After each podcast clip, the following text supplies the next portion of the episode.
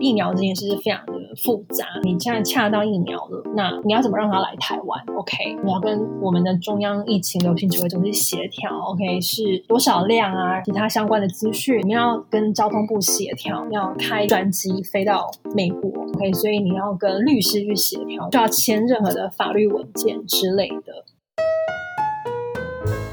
嗨，大家好，欢迎收听 Josh 疯子人，我是主持人 Josh。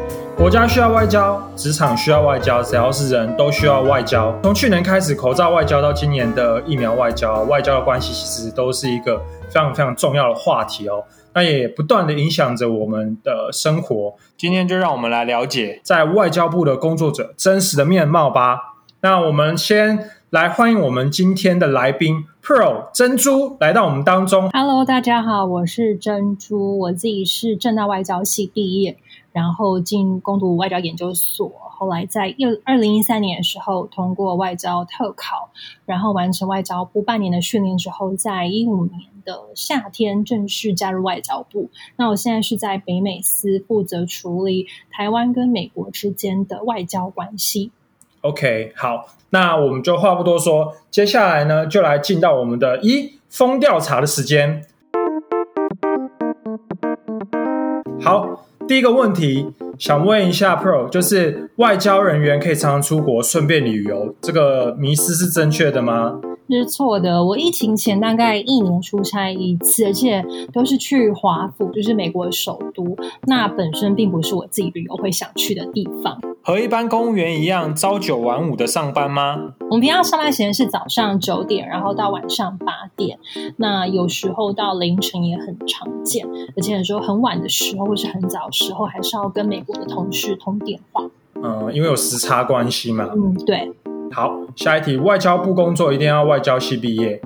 不用，但是绝大部分的人都是正大外交系，或是台大国际关系系，或者是说，你能念完一个学系之后，就去念对方的研究所，所以我们大家一起来都是学长姐弟妹。哦，学长学弟妹就是会互相介绍进去这样子。对，好，下一题，外交部工作的人常常被问起两岸关系的看法，很长，可是其实外交部不处理两岸关系。好，OK，结束了龙峰调查，那现在我们要来聊一下哦，就是啊，你的工作的领域里面有什么样子的内容，你可以跟大家介绍一下吗？嗯，我平常早上起来第一件事看新闻，因为收集情资是每一个外交人员。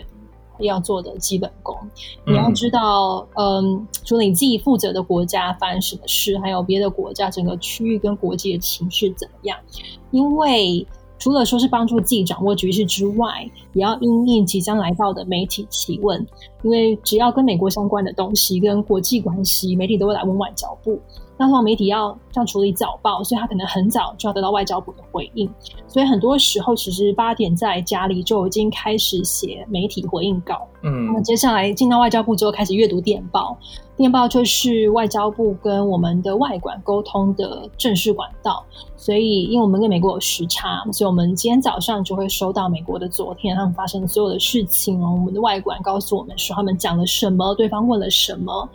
那很多时候他们会有问题，就是说，如果今天美国要跟我们做这件事情，我们可不可以做？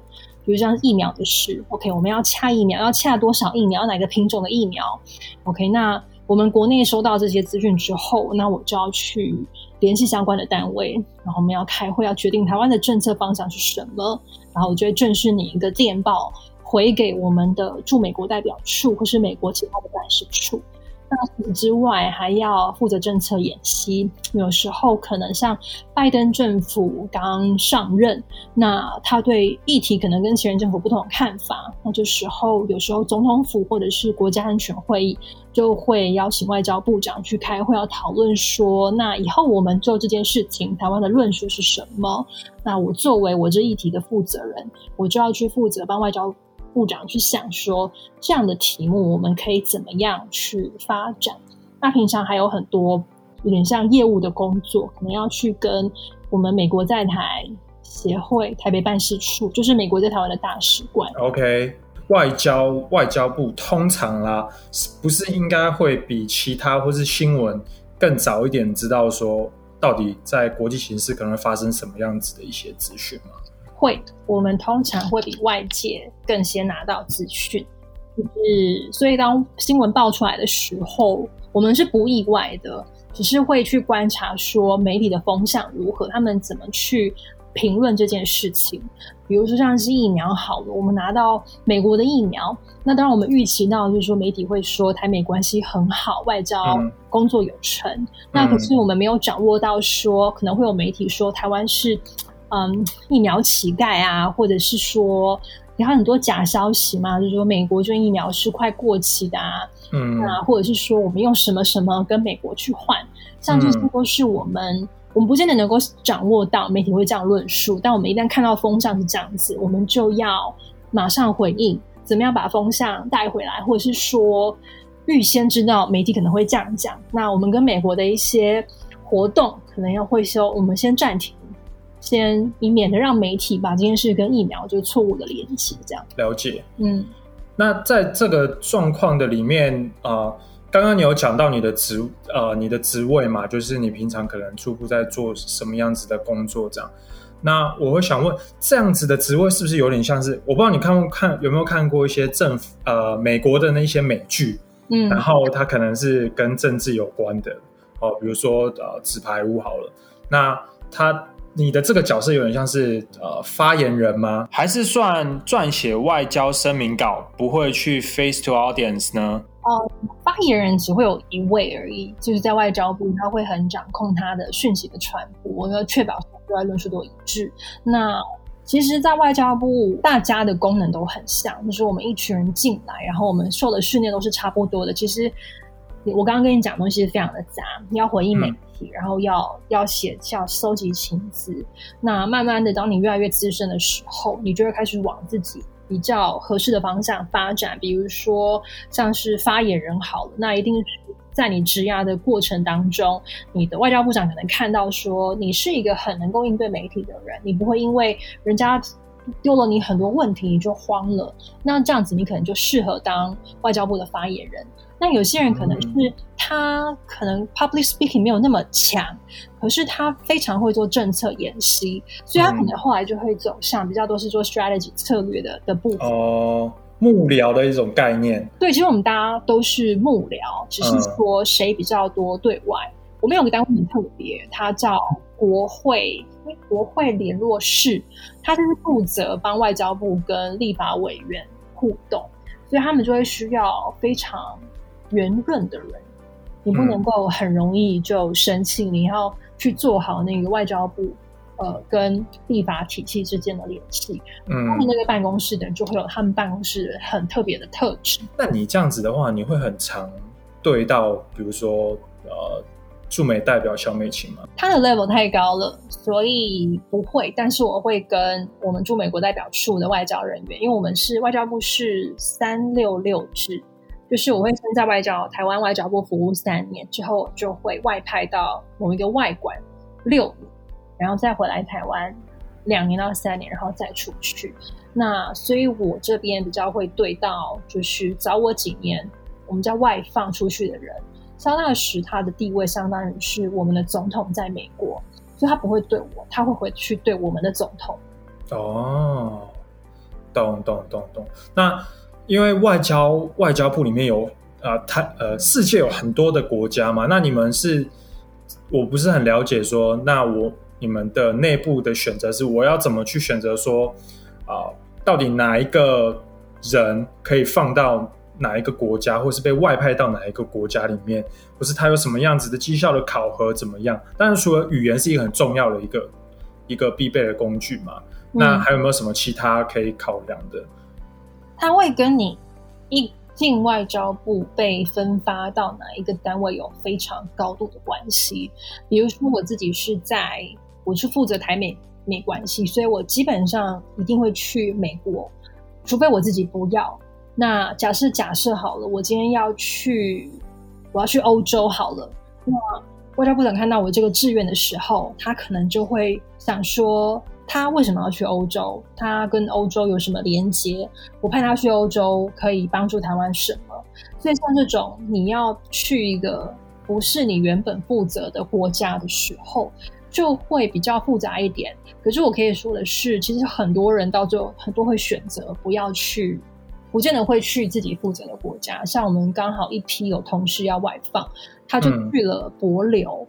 OK，他想要去大使馆历练，所以用这个时候，可能长官就会考考考虑说，那因为其实外交的那个逻辑都是一样的。OK，你是一个够会做政策分析的人，你是一个够面面俱到的人，其实你不管做美国的关系，还是做跟邦交国的关系，你都可以做得很好。是对，那等于是说，你你就要能力要够突出，你才有可能突破你原本的。的限不能说是限制啦，就是长官会觉得你应该就是要做美国，你要突破他这个想象，那你就要一定的工作表现。有没有什么哪一个国家是争相抢破头的？有这种状况发生吗？要看你的追求是什么，因为像因为美国是我们最重要的盟友，那所以如果你做台美关系，你的能见度非常的高。OK，像我现在的。我很幸运，在我现在的单位，所以我可能比别的同事有更多机会。我要去总统府，或者是我会很多机会到我们部长的办公室，很多的机会部长会到，有机会跟跟部长很近距离的接触。我可以像我帮他写很多的稿子，那他一定会一直看到我的名字，那这就会能够让我在他心中留下一个。留下一个好的印象，OK。那假设我今天我可能想要去美国以外的国家，或是说，其实华府是很很多人想争取的。那我们通常只会派精英中的精英去华盛顿特区。嗯，可能外交部就会觉得，外交部长会觉得说，哎，我看过这个人的名字，OK，我觉得他是一个嗯，很会写论述，很很能对外论述人。那我或许可以把它放到华府。所以华府算很多人抢破头，但是也有很多人可能比较想要去欧洲，因为在深根地区，你要在不同的国家间去流动是很容易的。那有些人是没有去过欧洲，想要去欧洲旅行，就会想要排在欧洲的管束。像我的同事从欧洲回来，还是说他可能。就是每一个假日，他都去不同的国家，或者说六礼拜六去一个国家，礼拜天去一个国家，就也很棒。那当一个外交人员，或者是在外交部工作，anyway 都好，他的心理素质大概是要怎样，或是他有什么样的特征？我建议，要是除了很柔软之外，我相信每个行业都需要柔软嘛。我还需要觉得最好要心思很细腻，你要很能够阅读空气，比如说。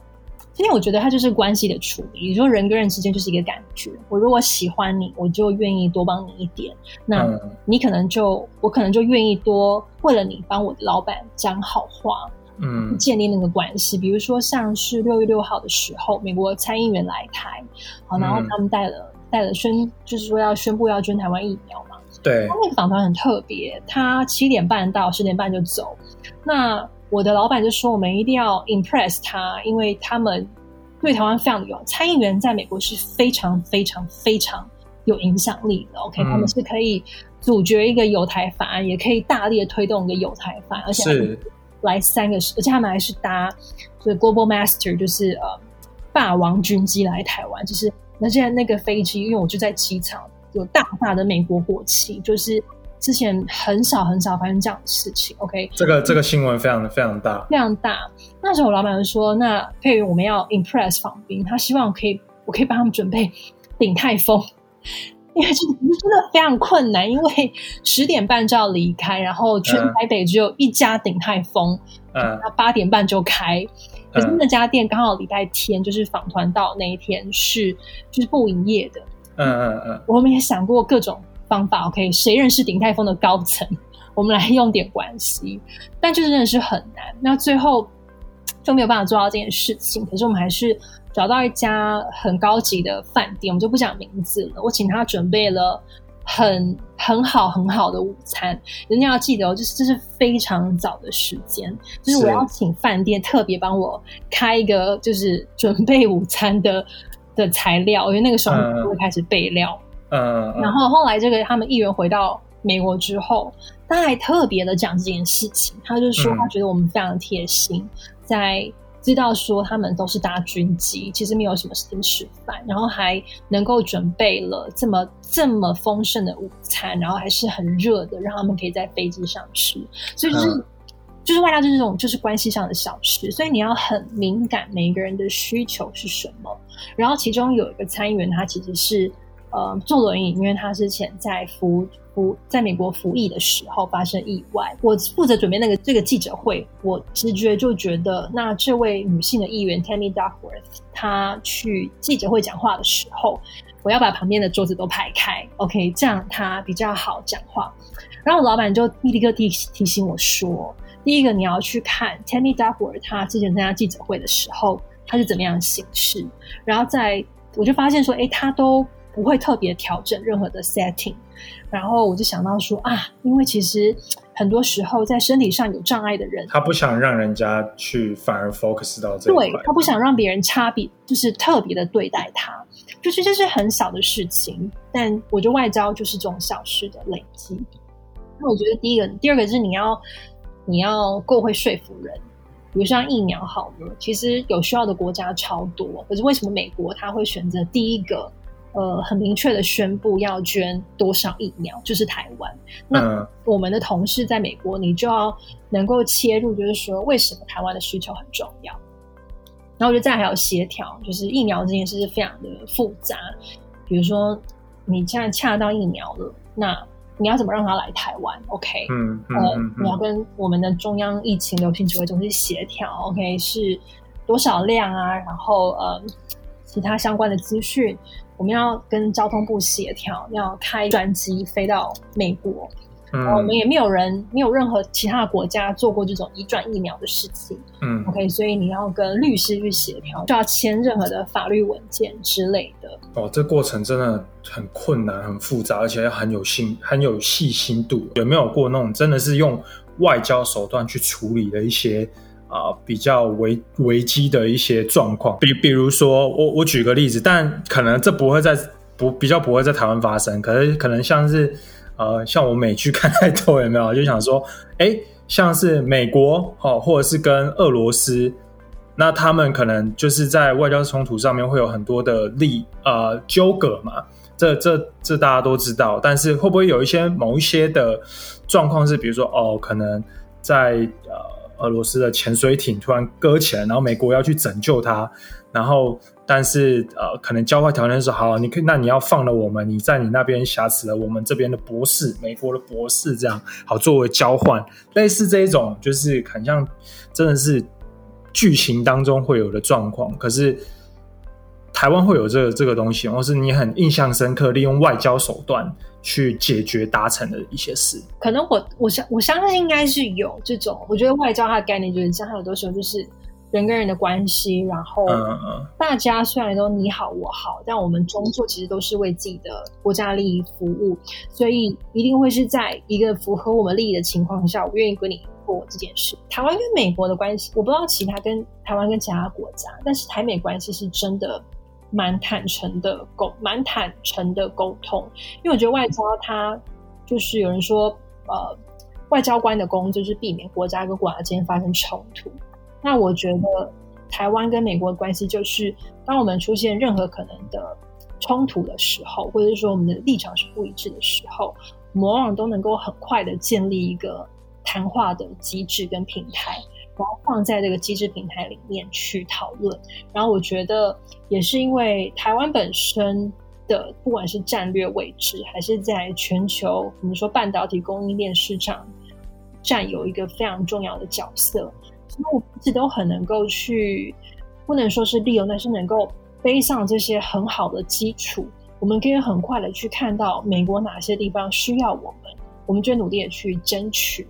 比如说像是台之前美国跟印度、日本还有那个跨日本、印度跟澳洲有一个四方的会谈，那里面就谈到半导体，那台湾就会想说，哎，有没有可能参加的机会？所以你刚刚讲的是那种交换、交换跟谈判。呃，但是就台美关系上来说，我们的我们两国的关系太好了。嗯哼，至少就我这边，我我我看到都是很蛮真实的，呃，互相协助。嗯嗯，所以真的跟晶片短缺没有相关的因素在里面吗？可是其实芯片缺乏已经很久了，从去年到现在，其实台美很早之前就有召开半导体的协调会，那都是早在于美国捐我们疫苗之前。坦坦白来说，很多人都在讨论这个问题，就是到底是不是用台湾的晶片的这个台积电的优势，然后去换，比如说在美国提供给台湾的疫苗，很多人很多新闻媒体都在讲这个。对啊，所以我才想说，哎，那这一块的话，相对于来讲，那你们的你们的回答是什么？不论是官方都好啦。对啊，对，其实我像我第一个，我跟你讲，其实时间来说，晶片短缺是很久的事情，是台湾本来就召开一个跟美国的协调会议，然后在第二，当然。台湾在半导体的重要，一直也都是我们，不管是对美国、我们对欧洲、对其他国家，只要是在半导体供应链上这样一角的的国家的生产国，我们都这都是我们的一个跟它深化各种关系的优势。那包括疫苗也是，但是我不会认为美国捐疫苗，它是因为要跟我们换什么东西，因为所有的你你看，我们疫苗完成之后，我们其实并没有说要要捐什么。要跟美要提供什么晶片给给美国，我们所有对话机制都在之前就完成。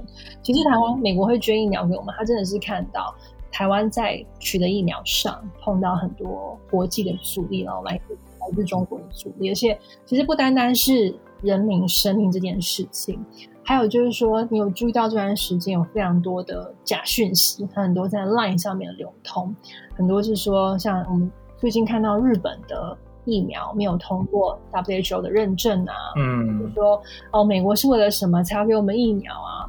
然后或者是说，嗯，会可能会去讲说台，你看国台办就会说哦，台湾他们很愿意捐给台湾疫苗，啊是台湾政府不愿意。但我们自己就知道，其实台湾在买疫苗真的碰到了很多很多的阻力。当然，因为大家都知道说，呃，毕竟对岸哦，在在这块上面，在联合国里面，它它有。很多的方法可以可以阻挠我们啊，这我们我们自己也都知道这样。对，所以在美国看来，它其实就是台湾的民主其实有受到影响。那对美国来说，他并不想要看到台湾因为拿不到疫苗的关系，我们的民主倒退，或者说我们的立场可能会会偏向太偏向中国不怎么样。因为对美国来说，他就是希望维持现现状，所以他捐疫苗给我们，除了是救命之外，其实也是在。帮台湾的政府稳住政局，稳住现在的民主体制。所以你说他捐疫苗给我们，他心里有没有想他要？当然有，他要的，他希望可以维持维系台湾这个盟友。可是我并不会觉得说他一定要台湾给他什么，他才他才愿意拿疫苗给我们。我觉得我们两个国家在奠定的基础是我们都是民主跟自由的国家，而且在在印太地区，其实台湾就是站在民主的。最前线，我们呃七十海里就是就是中国，所以对美国来说，他当然希望要维持住这个盟友。那在经济上，他当然也希望说，台湾的半导体市场可以是稳定的。因为你想想看，如果今天我们持续三级到封城、经济停摆的话，那其实我们也没有办法生产半导体，而它影响就不会只是美国，其实整个这是全球的球的影响。那美国他也不愿意看到全球的经济受到影响，所以其实我没有很认同别人说，呃，晶片换疫苗这件事情。我觉得那个把台美关系看小了，好像我们跟美国之间就只有晶片的交易关系这样。嗯嗯，好，所以在这边已经有澄清，好不好？都是人家是善意的，OK，不要在那边虚假谎言满天飞。那你你跟我你跟我们聊一下好不好？就是。你自己在外交部待这段时间啊，就是比如说你的在整体外交部的一些同事的文化啦，或是体制啦，或是一些 culture 之类的。外交部在某个程度上，我觉得有点封闭，因为大家的背景都很像，所以基本上都是学长姐弟妹，所以你最好是在学校的时候就要维持一定的人际关系，不然你来外交部会很痛苦。那其实外交部这几年有。有录取越来越多所谓不是本科生的学生，我觉得这是非常好的事情。因为大家受的教育都一样的时候，尤其是本科生，我们就会习惯可能用国际关系的理论去剖析这个世界。可是很多时候，其实这个世界不是，就说世界运转不是不是因为不是依着某个理论而运转，而是理论的诞生是去研究这个世界运转。但有时候我们会把这个因果关系倒过来，所以反而会需要一个不是这个框架里面的人看事情，可能会看出不一样的角度。那我觉得竞争性有，因为大家都太优秀了。不过大部分的时候是良性的嘛，就是大家会一起想说一个案子呢，可以想可以更好，像那个。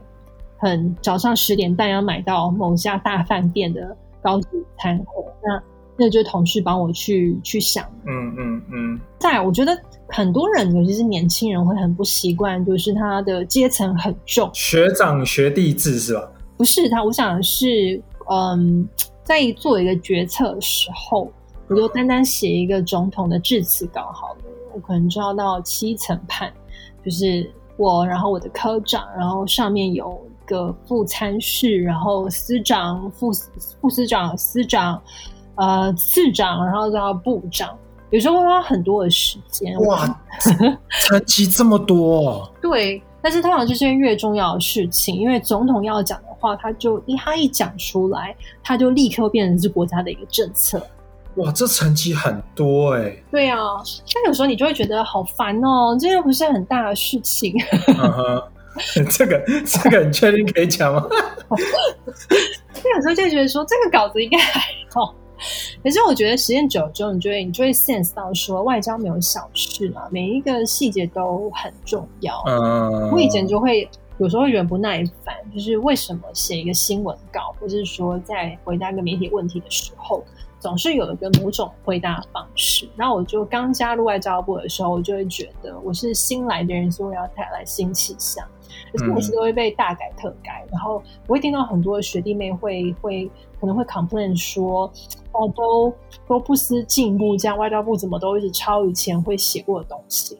但我后来才了解到，说，因为我们每一个讲，尤其是越高层的人讲出来的话，他都是经过很高的深思熟虑。外交非常讲究文字，就是有时候我们看到我们在美国同事报回来，OK，他讲说某个官员说了跟开会的时候说了什么话，他有时候后面会用英文把原文写出来，其实我们很害，我们会担心说中文翻译会错，你就会知道说，就是外交五小时，用字非常的精准。所以就越来越，我觉得待越久就越能够理解。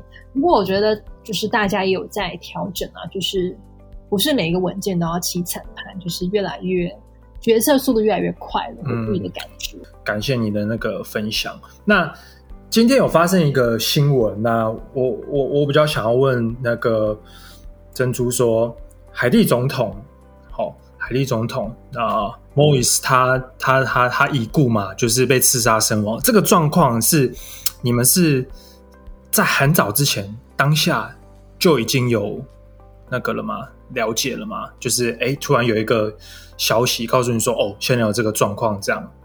嗯，我我负责处理美国。所以海地它会是另外一个单位，但是我相信像这个东西，我们的同事应该是用最快的速度，可能会在媒体台湾的媒体报道之前，我们就会先就会知道了。对，我们就开始准备。我不是我我不知道我负责海地的那个同事他现他是怎么出，但我想象 SOP 应该会是说，马上先确定有没有台湾人受伤，或是台湾人涉及哦，然后再来会。就是在就第二个就马上就要发表，代表政府要及时的，呃，伸出援手，不管是文字上的调念，或者说有什么可以实际帮助的，然后再来就观察那个证据会不会变化，因为每一任政府他可能跟台湾的关系的紧密度不一样。OK，如果接下来新选出来的政府，那他跟台湾或者他跟中国，OK，会不会有什么不一样的 dynamic？我们要怎么应变？我想他应该会有这些事情要做。嗯嗯嗯嗯嗯，哇，你讲的真的好棒啊！不愧是 在美国外交部工作哦。我自己听完我觉得哇，真的欢迎你加入。我觉得外交部最有趣的是，你真的可以知道很多的，你可以参与很多事情的内幕，比如说像疫苗这件事，好，嗯，你就会知道说，我们我们这边是怎么跟美国去。去游说他们的，然后中间曾经发生什么插曲，就是很很很多很好玩的事情。哦，好热血哦！天啊，O M G O M G！那你要不要跟就是最后总结一下，是说呃，通常要进到外交部工作的人，他的整个每一个 step 是什么东西？我在外交部工作，你就是要通过外交特考，它的考科很多。呃，但是你不见得一定要是外交系的人才可以来报考。很多人其实就是他去所谓的补习班，或者自己去自己去研读，然后呃。就可以通过，就可以正式加入这个体系。然后觉得都是不同的很多的磨练，然后在不同的单位学到不同的事情。那但是我觉得这份工作很有趣，就是你会第一个，你它可以满足你很多好奇心，你可以知道很多事情背后运作过程。那你就算是就呃。看到国家外交关系进步的时候，就算自己是小螺丝钉，也也很开心。但是这份工作在实际市面来说呢，它是对家庭啊，对你的社交会有一些影响，所以鼓励大家报考。但是你要自己衡量一下，对，在你生命里面，对你自己最重要的是什么？非常感谢你今天来到我们节目当中，谢谢。那今天真的非常谢谢珍珠 Per 来到我们当中。那我们今天节目就到这边。每一集的节目，我们都会整理出这个职业需要有的专业的技能 skill，在我们的呃粉丝专业和 Instagram 里面。所以，如果观众朋友有任何想要回馈的内容，或者想要邀请的职人职业，都可以到我们的粉丝专业跟小编说。那今天非常谢谢大家收听 Josh 风之人，我是主持人 Josh，我们下次再见，拜拜，拜拜。